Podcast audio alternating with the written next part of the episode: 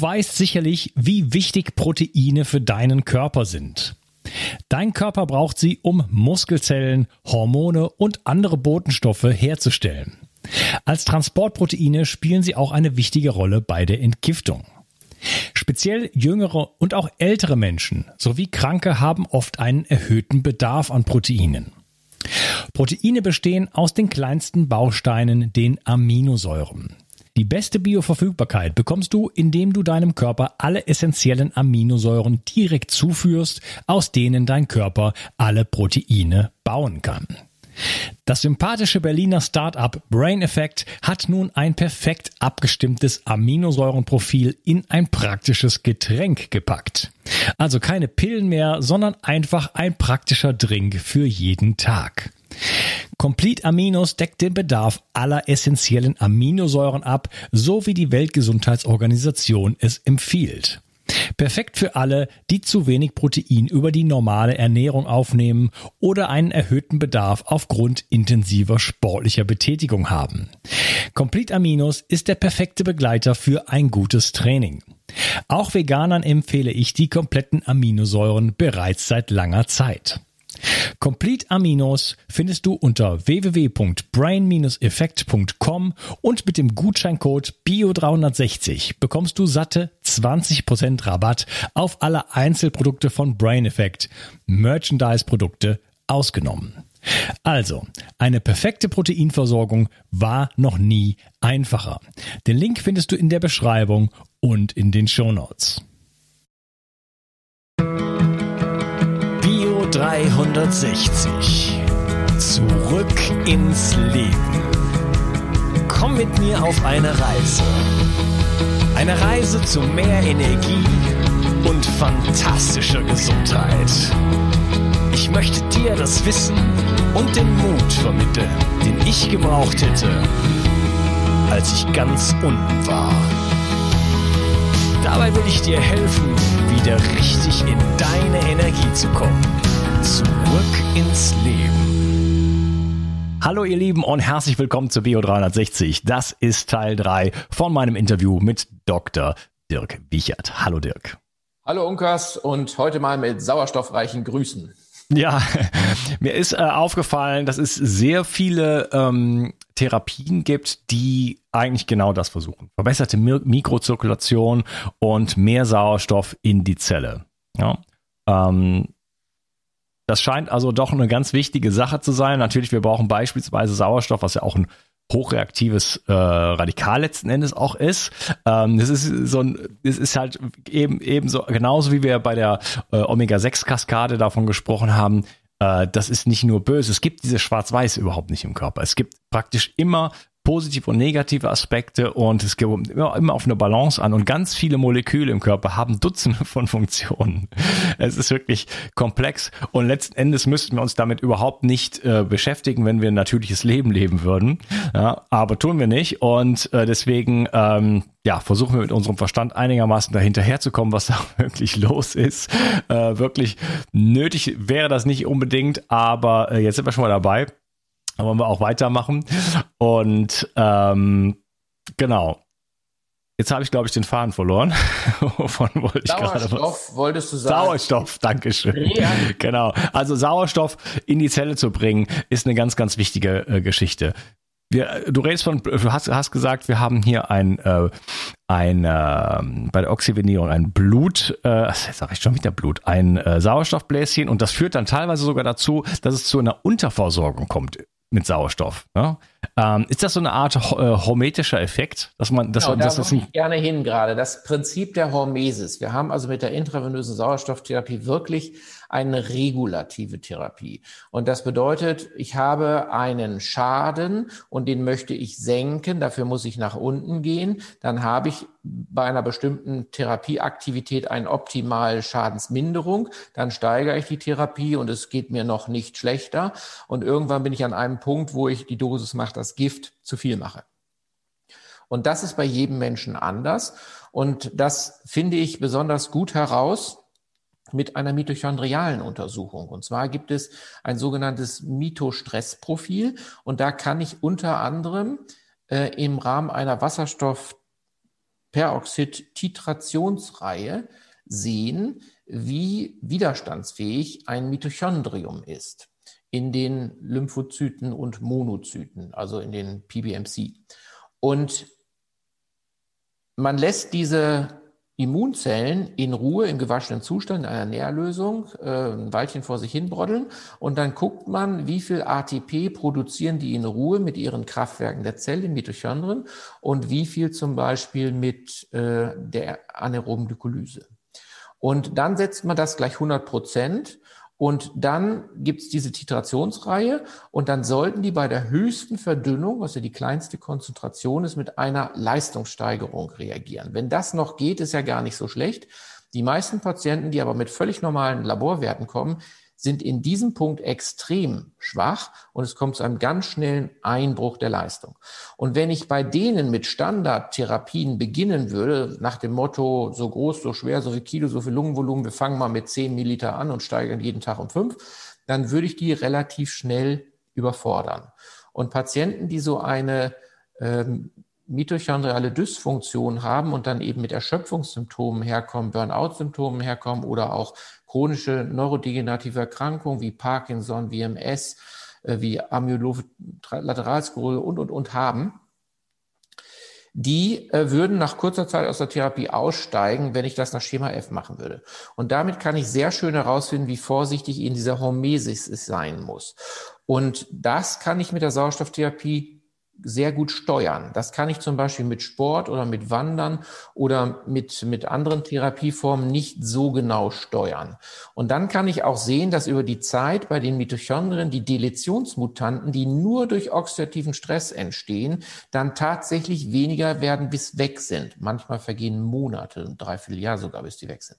Und man sieht eben auch, dass dieser Basisenergiewert, normalerweise hat man so 200 Mitochondrien, dann haben die manchmal 600. Und dann sieht man über die Zeit, wie sie mit 400, 300, 200 dann die Leistung erbringen, die sie brauchen und dann eben viel effektiver sind. Und dass parallel dann diese NRF2, diese antioxidativen äh, Messparameter besser werden und wir dann sagen können, so, jetzt kommt wirklich ein Mensch in eine Stärkung, eine mitochondriale Verjüngung, über die er wirklich äh, auch wieder zu mehr Leistung fähig ist. Und dann bin ich der Hormesis gerecht geworden.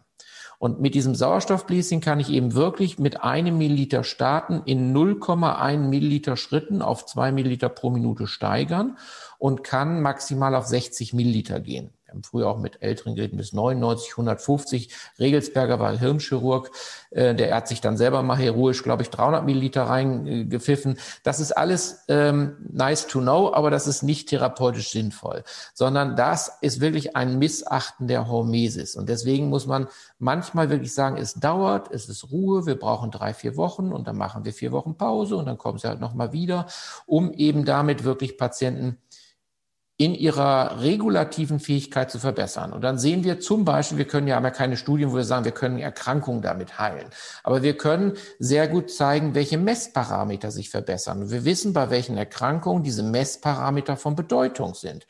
Wenn ich zum Beispiel sehe, dass ich die Paraoxonase 1 steigern kann um 30 Prozent gegenüber dem Ausgangswert innerhalb von zehn Anwendungstagen im Durchschnitt bei 44 Teilnehmern, dann sehe ich, dass ich ähm, die Leberentgiftung damit verbessern kann, dass ich die Wirkung des äh, High-Density-Lipoproteins, also Haptic-Liebcholesterin, verbessern kann.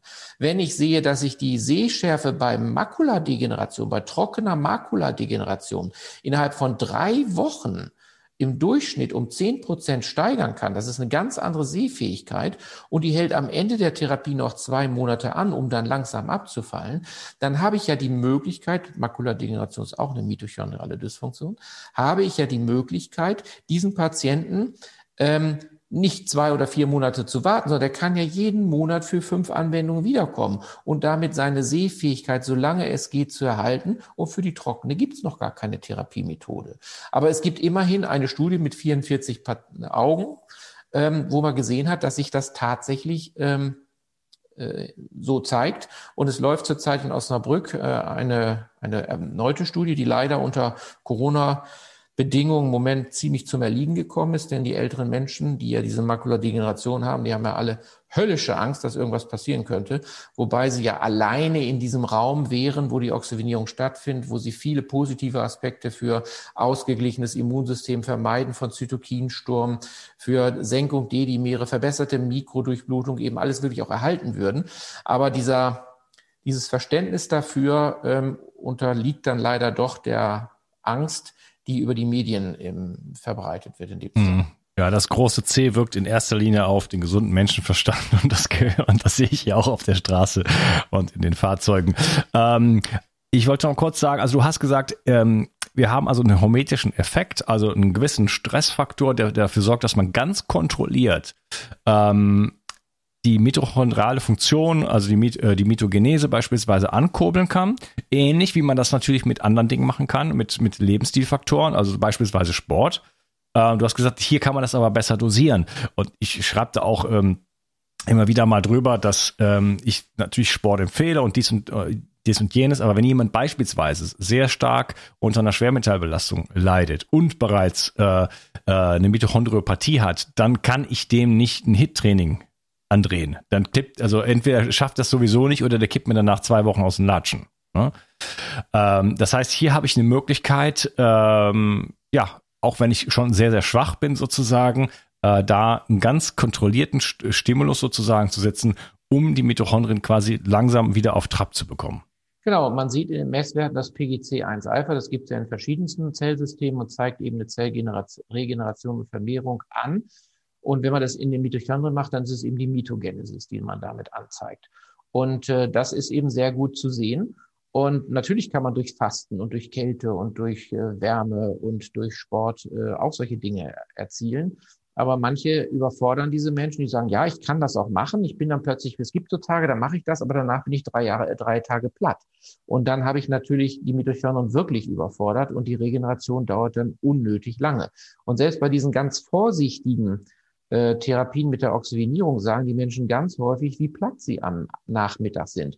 Und übers Wochenende, wo sie sich dann erholen, am Montag wiederkommen, sagen, ja, jetzt geht's eigentlich irgendwie schon wieder besser, um dann wieder ins Trainingslager zu kommen. Ne? Aber das kann man eben individuell sehr gut steuern. Mhm. Mhm. Kurze, also eine kleine Zwischenfrage. Wie vergleicht sich das Ganze denn mit der äh, Ozon-Eigenblutbehandlung? Naja, die setzen auch einen oxidativen Reiz. Das machen wir ja hier über die ähm, Hemoxygenase 1 auch. Am Ende entsteht ja auch äh, Singulett-Sauerstoff. Das ist ja der, der eine gewisse radikale Form auch hat. Und wir aktivieren natürlich auch die Katalase und die Glutathion-Peroxidase, die sich letztendlich vermehrt, worüber wir dann auch diese antioxidativen Fähigkeiten tatsächlich steigern, sofern wieder unsere Bausteine dafür da sind. Ähm, für Glutathionbildung zum Beispiel. Und die Katalase kann man ja auch nicht als Medikament geben, dass es irgendwie wirkt. Man kann das zwar schlucken, aber dann wirkt es allenfalls im Darm. Die Sachen müssen ja irgendwie genetisch veranlagt dann induziert werden. Und vieler Hände, schnelles Ende funktioniert ja schon, wenn man dann auch wenig Funktionen hat, aber dafür viele kleine ähm, Enzymanteile hat. Und solche Aspekte die dann aufeinander aufbauen, sehe ich bei der Ozontherapie und äh, auch bei anderen Sauerstofftherapien mehr Schritte oder so in dieser Form nicht.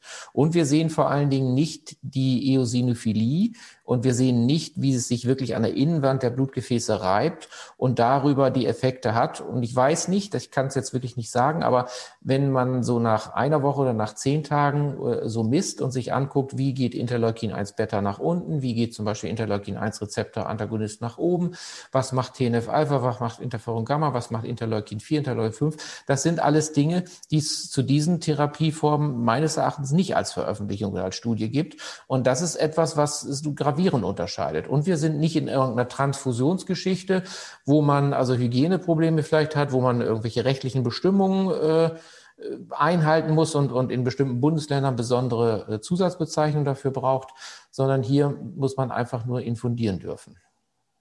Mhm, okay, gut. Also sind zwei sehr unterschiedliche Therapien, auch wenn es irgendwo eine Ähnlichkeit gibt. Das Ozon O3 wird innerhalb von, von Sekundenbruchteilen auch zu O2 letzten Endes in der Vene und ähm, so, ja, hat dann auch viele Effekte natürlich, die der Sauerstoff hat. Aber trotzdem äh, ist das nochmal was anderes, hat sicherlich. Ähm, es ist alles auf einmal da, es ist nicht dosiert Stück für Stück gegeben. Man gibt eben relativ kurzer Zeit das rein. Es gibt diesen prooxidativen Effekt. Und ähm, in dem Fall verbraucht es natürlich auch, auch äh, Antioxidantien. Und das gibt, ist auch eine Hormesis. Es gibt einen Reiz. Es, es gibt auch ein immunologisches, ähm, sicherlich Akutereignis dazu. Aber das ist ja nicht eine Sache, die man jetzt jeden Tag macht, die auch von der Serie her äh, aufgebaut ist. Mhm, genau. Ja, man kann es jeden Tag machen, zum Beispiel als ähm, rektale äh, Insuffizienz, heißt das so? Insuf ja. Ist das denn sinnvoll? Im Dickdarm habe ich äh, anaerobe Darmbakterien. Die können mit Sauerstoff überhaupt nicht umgehen. Und da ist Sauerstoff das stärkste Gift. Wenn ich also jetzt eine, den totalen Reset der Dickdarmschleimhaut haben möchte, dann kann ich natürlich mit Sauerstoff als dem gesündesten Antibiotikum im Dickdarm rumasen, muss aber natürlich dann auch einen Neustart wieder hinkriegen. Dafür ist das sicherlich eine tolle Geschichte. Aber ansonsten sehe ich äh, den Nutzen da nicht. Mhm. Okay. Ähm, ja, äh, du warst eben schon mal dabei, so ein bisschen über die Anwendungsfälle zu sprechen. Du hast äh, von der Makuladegeneration gesprochen, was ja vielleicht ähm, ja auch ein Generationenproblem werden könnte mit unseren ganzen Blaulicht, äh, und so weiter. Du nix bereits. Äh, vielleicht kannst du das noch ein bisschen ausführen. Ja, es ist so, dass die Makuladegeneration ja nicht nur eine mitochondrale Dysfunktion ist, sondern sie ist ja am schärfsten Fleck des Sehens.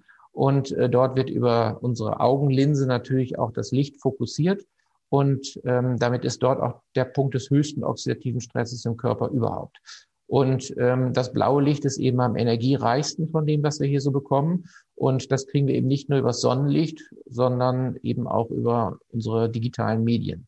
Und es gibt natürlich auch die Möglichkeit, dort den Blaulichtfilter einzuschalten. Und man kann auch Brillen mit Blaulichtfilter tragen. Und man kann natürlich auch sehr viel grünes Gemüse essen, wo Lutein, Zeaxanthin, Kryptoxanthin drin sind, also natürliche Stoffe, die eben auch einen natürlichen Blaufilter bringen.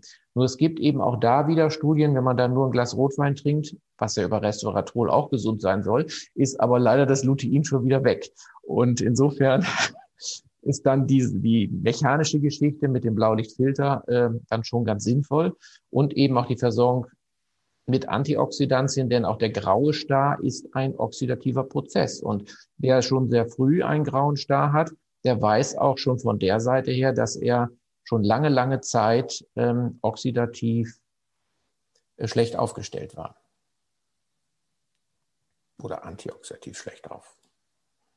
Hm, okay, gut. Ähm, dann gehen wir mal weiter. Was, was gibt es noch für Anwendungen? Also warum möchte man das machen? Ja, es geht ja einmal um die Entzündungsmodulation, die Modulation des Immunsystems. Und wenn man das in gewissen Abständen wieder macht, dann äh, kann man eben dort einen Ausgleich finden. Das heißt, gerade Leute, die zu Migräne neigen, die Autoimmunerkrankungen haben, wie Rheuma, wie Schuppenflechte, wie Neurodermitis, wie MS, wie ähm, rheumatische Beschwerden, selbst Hashimoto, die Autoantikörper gehen deutlich zurück, wenn man das regelmäßig anwendet, Vitamin D, Selen dazu hat. Das sind so Sachen, wo man einen Ausgleich findet. Und immer wenn es darum geht, den Körper auch zu entgiften, also entgiften unter der Idee, dass es Bereiche des Körpers gibt, die minder fair und entsorgt werden. Dass man sozusagen diese Areale wieder aufschlüsselt, wieder an das Verkehrs, an das äh, Gefäßsystem mit anschließt und sagt, so, hier wird jetzt wieder mal sauber fair und entsorgt dann ähm, ist man einfach beweglicher. Dann geht es um die Mitochondrien, dann geht es um die Leberentgiftung, die Paraoxonase 1, haben wir schon gesagt. Leute, die keinen Sport machen, haben oft überalterte rote Blutkörperchen. Auch da wird also die, die alten werden ausgemausert, die Inhalte werden im Serum verwendet. Man sieht, dass die Vollblutmineralanalysen sich verbessern, dass die, die Blutneubildung angeregt wird dadurch. Ähm, wir haben die, die verbesserte Mikrodurchblutung über die Thrombozytenaggregationshemmung, die dabei auftritt. Wir können die, die Pro-Resolving Mediators äh, bilden, die man ja auch kaufen kann. Gibt ja verschiedene Anbieter, so äh, Nutridyn, Metagenics, Sotulix, doch, Sotulix heißt die, glaube ich. Das sind so die Firmen weltweit, die, die so etwas überhaupt anbieten, wo man Dinge auch schon äh, in den Zeiten, wo man vielleicht nicht zur Oxygenierung kommt, auch zwischenzeitlich ergänzen kann, um diesen Zustand aufrechtzuerhalten und worüber man auch CRP-Werte so ein bisschen senken kann und eben auch Schmerzwahrnehmung senken kann, weil ja PGE2 auch selten weniger produziert wird. Über diese Pro-Resolving Mediators, hast du gesagt? Ja. Mhm. Weil das, das sind, sind Das sind die, die ja über die Lip-15-Lipoxygenase 1 aus, den, aus EPA und DHA gebaut werden können. Können. Okay, also das ist etwas, was bei einer vernünftigen Versorgung sozusagen ähm, einfach passiert im Körper, aber man kann das jetzt triggern äh, oder, oder äh, erweitern sozusagen durch die Oxygenierung, richtig? Genau, es ist davon auszugehen, dass man, also ich, wir wollen mal gucken, dass wir das irgendwie mal gemessen kriegen. Es, es gibt ja nur ein Labor und das ist kein Labor, wo man so jederzeit hinschicken kann. Die haben zum Beispiel keinen Kurierservice und dann würde so eine Lieferung 400 Euro kosten. Das ist natürlich Schwachsinn. Und äh, das kann man also nur in Forschungsgründen machen, indem man mit einer Kiste Trockeneis da selber hinfährt und das abgibt. Ähm, aber wenn man jetzt so eine HPLC hat und eben das Protokoll hätte, wüsste, wie man die aufbröselt, dann könnte man das natürlich auch mal studienbegleitend machen. Und äh, das ist so eines der nächsten Ziele, das mal ein bisschen genauer auch zu beleuchten. Mhm, okay. Äh, wir hatten ganz am Anfang über Autoimmunkrankheiten gesprochen. So ging eigentlich das Gespräch los. Äh, vielleicht kannst du da noch mal ein bisschen was zu sagen. Was, vor allen Dingen, was, wie das in der Praxis aussieht. Was, was, was können sich da für äh, Erfolge einstellen? Ja, also bei einer Autoimmunerkrankung muss man ja immer fragen, warum richtet sich der Körper gegen sich selbst? Und zunächst mal ist mal ein Blick auf die mitochondrialen Mikronährstoffe notwendig, um dem Körper zu ermöglichen, wieder in die Balance zu kommen. Und da gibt es eine ganze Latte von Werten, die man eben therapieren kann als sogenannte Therapie-Erfolgshindernisse. Und wenn das läuft, dann passiert nicht immer als erstes das, was der Patient sich wünscht, aber es passiert das, was der Körper als am ehesten damit macht, also wo das schwächste Glied der Kette jetzt gerade gelöst wird und was er für am notwendigsten erachtet.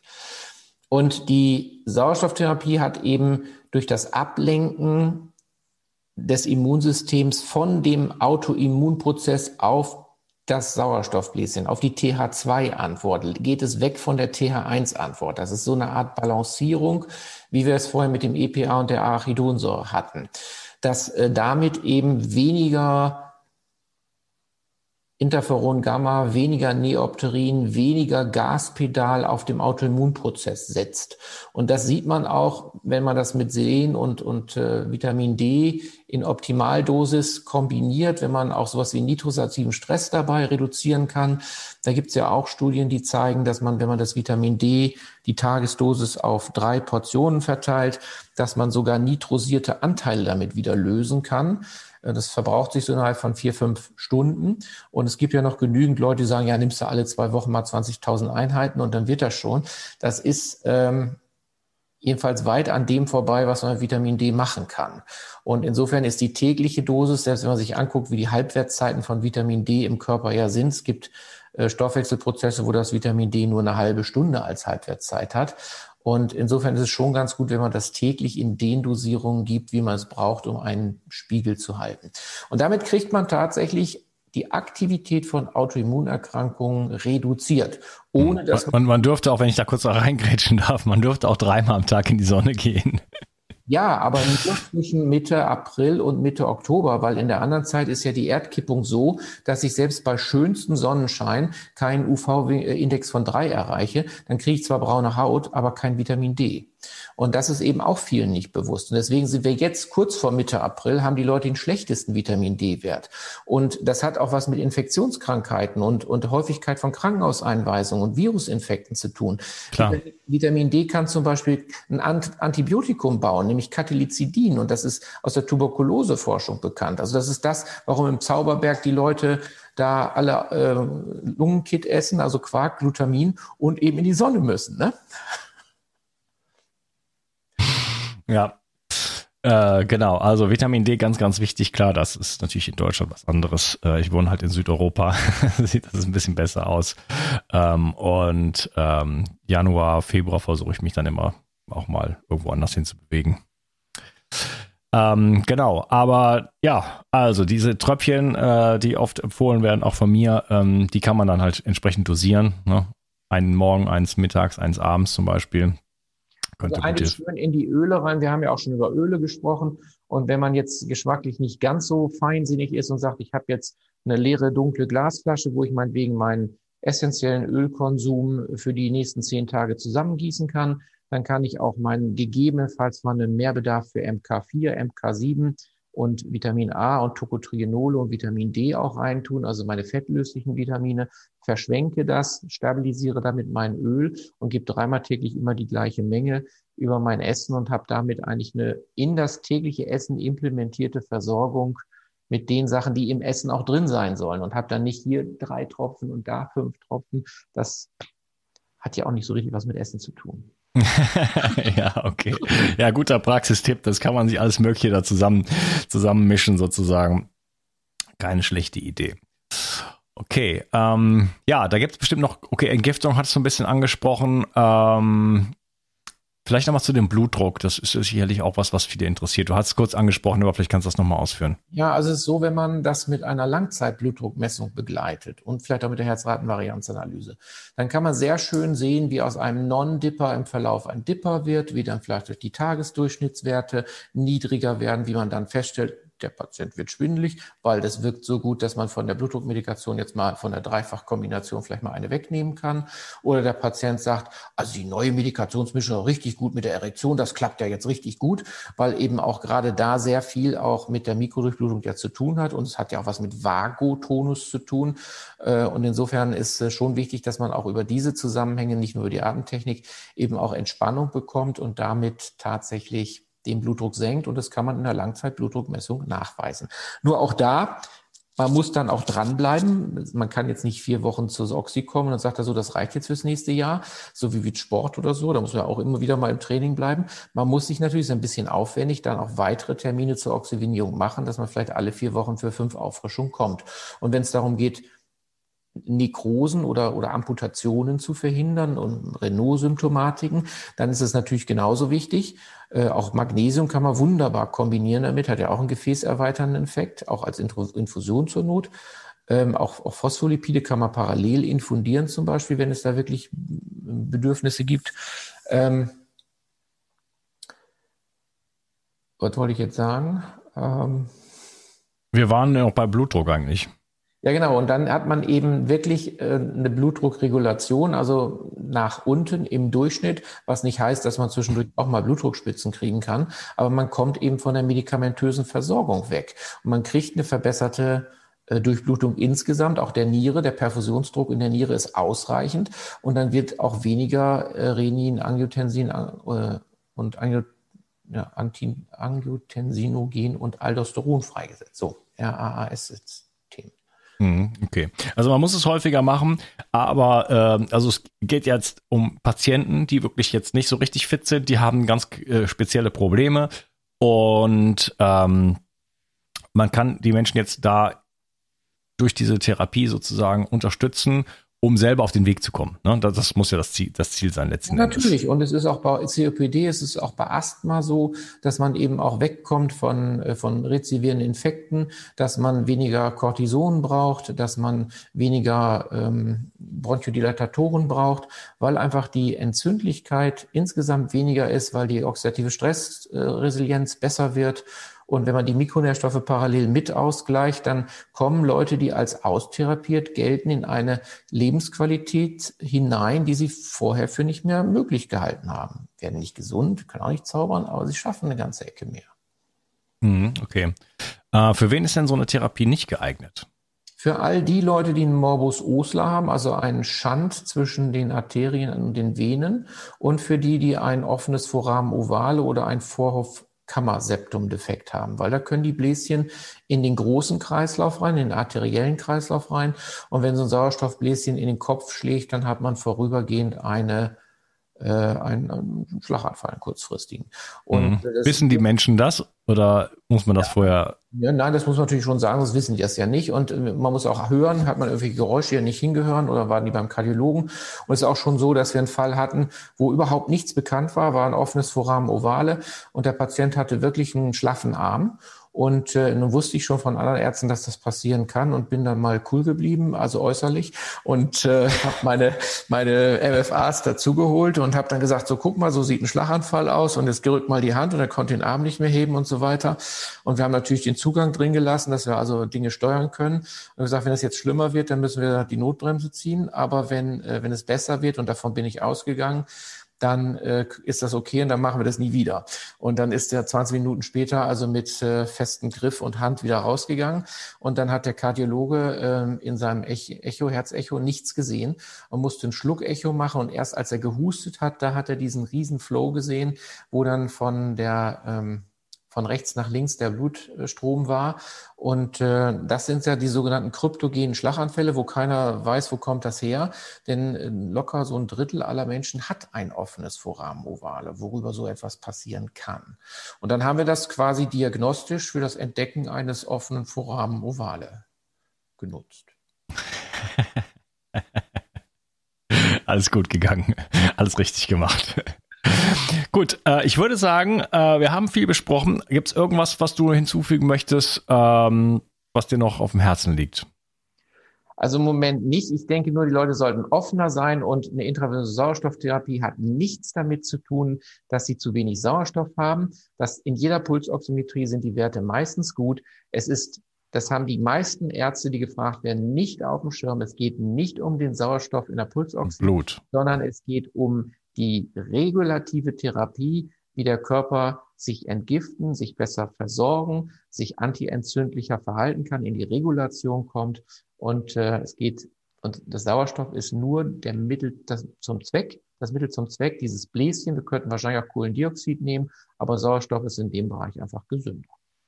Mhm. Okay, also Bessere Durchblutung, bessere Mikrozirkulation, Nährstoffe und Sauerstoff ab in die Zelle, Regulation, äh, Aktivierung des Immunsystems bzw. Modulation des Immunsystems, ähm, Entzündungssenkung.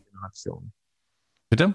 und die Mitochondrienregeneration nachweislich, weil es gibt ja gute, gute Messverfahren äh, ähm, mittlerweile, in, in, vor allen Dingen im Labor MMD in Magdeburg. Ich würde sagen, weltweit die am besten ausgestattete Laboreinheit, die nächste in Kalifornien. Und da kann man wirklich individueller geht's nicht dem Patienten zeigen, was seine Mitochondrien machen. Mhm, ja, spannend. Äh, und ja, gut, also wenn die Mitochondrien verbessert werden, dann, äh, dann das hat ganz viele Effekte. Nicht nur, dass man einfach mehr Energie hat, sondern da entsteht mehr Gesundheit draus. Man kann besser schlafen zum Beispiel. Man braucht Energie zum Schlafen. Und äh, wie sieht's denn mit CFS aus? Ja, ist natürlich ein Krankheitsbild, wo man auch nicht sagen kann, ich mache das wieder schön. Aber mhm. äh, auch multichemische Sensitivitätssyndrome und CFS sind ja meistens aufgetreten nach einem besonderen Ereignis, entweder psychischer Traumata oder ein Virusinfekt, Epstein-Barr-Virus häufig dabei oder eine ganz schlimme Grippe, geht dem in der Regel immer voraus. Und in dem Zusammenhang sind die Mitochondrien äh, dann tatsächlich gekippt. Dann ist es äh, sozusagen präsent geworden. Und wenn man dann so den bioenergetischen Gesundheitsindex sich anschaut und wenn man dann schaut, wirklich, was machen die Thrombozyten, also deren Mitochondrien, die sind vom, vom Stoffwechsel mit dem Brennstoff identisch mit den Nervenzellen. Oder wie guckt man sich die Immunzellen an, die ja auch in der Lage sein müssen, chronische aktive Infekte in den Griff zu kriegen. Jetzt hier gerade bei Covid geht es ja auch darum, was ist die zelluläre Immunität? Also das sind ja die T-Zellen, die in der Lage sein müssen, eine befallene Zelle den Todeskuss zu geben, dass die dann sozusagen in den Zelltod geht, bevor die Viren, die da gerade ranreifen, freigesetzt werden. Und da braucht man gar keine Antikörper. Das sind die mit einem guten Immunsystem, die auch ganz wenig Antikörper haben.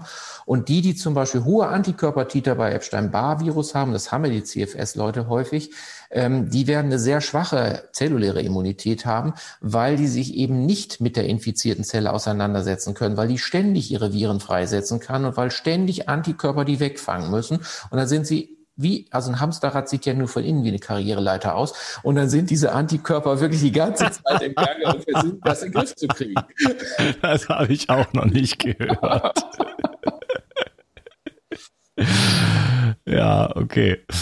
Gut, also, ähm, also CFS, äh, habe ich dich jetzt so verstanden, da kann man schon ein bisschen was tun.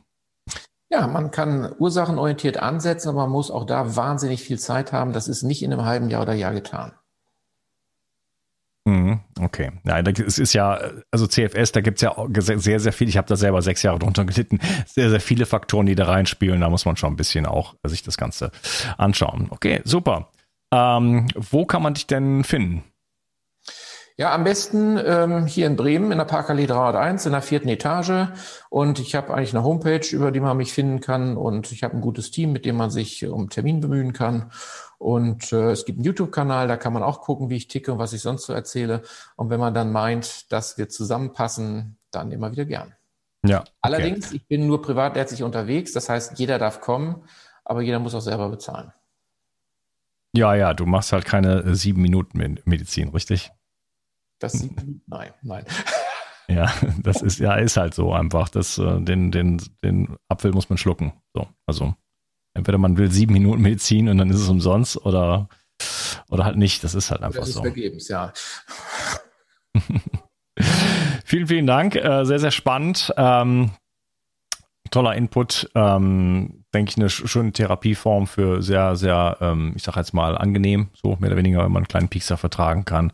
Ähm, und da ist, hängt eine Menge dran, da kann man eine Menge mitmachen. Und ja, wenn man die Mitochondrienzahl von, weiß nicht, unter 200 auf 700 kriegt, dann ist man schon mal. Die 200 sind ja die richtigen, aber manche Leute brauchen 700 Mitarbeiter, um die Arbeit von 200 zu machen. Ach so, weil die so ineffektiv sind. Betrachtet okay. auch unschön. Und ja, okay, alles klar. So wie, so wie früher bei der Post. Gibt's ja nicht mehr. Ja. Okay, gut. Äh, hat mir sehr viel Spaß gemacht und äh, wünsche dir noch einen schönen Tag. Mach's gut. Okay. Tschüss. Wie kannst du es schaffen, deine Müdigkeit abzulegen, deine Symptome loszuwerden und wieder richtig viel Energie zu haben? Wie würde dein Leben aussehen, wenn du so richtig aus dem Vollen schöpfen könntest? Was würdest du gerne gestalten? Wie würdest du dein Leben verändern wollen? Hast du aktuell die Kraft, dich neu zu erfinden?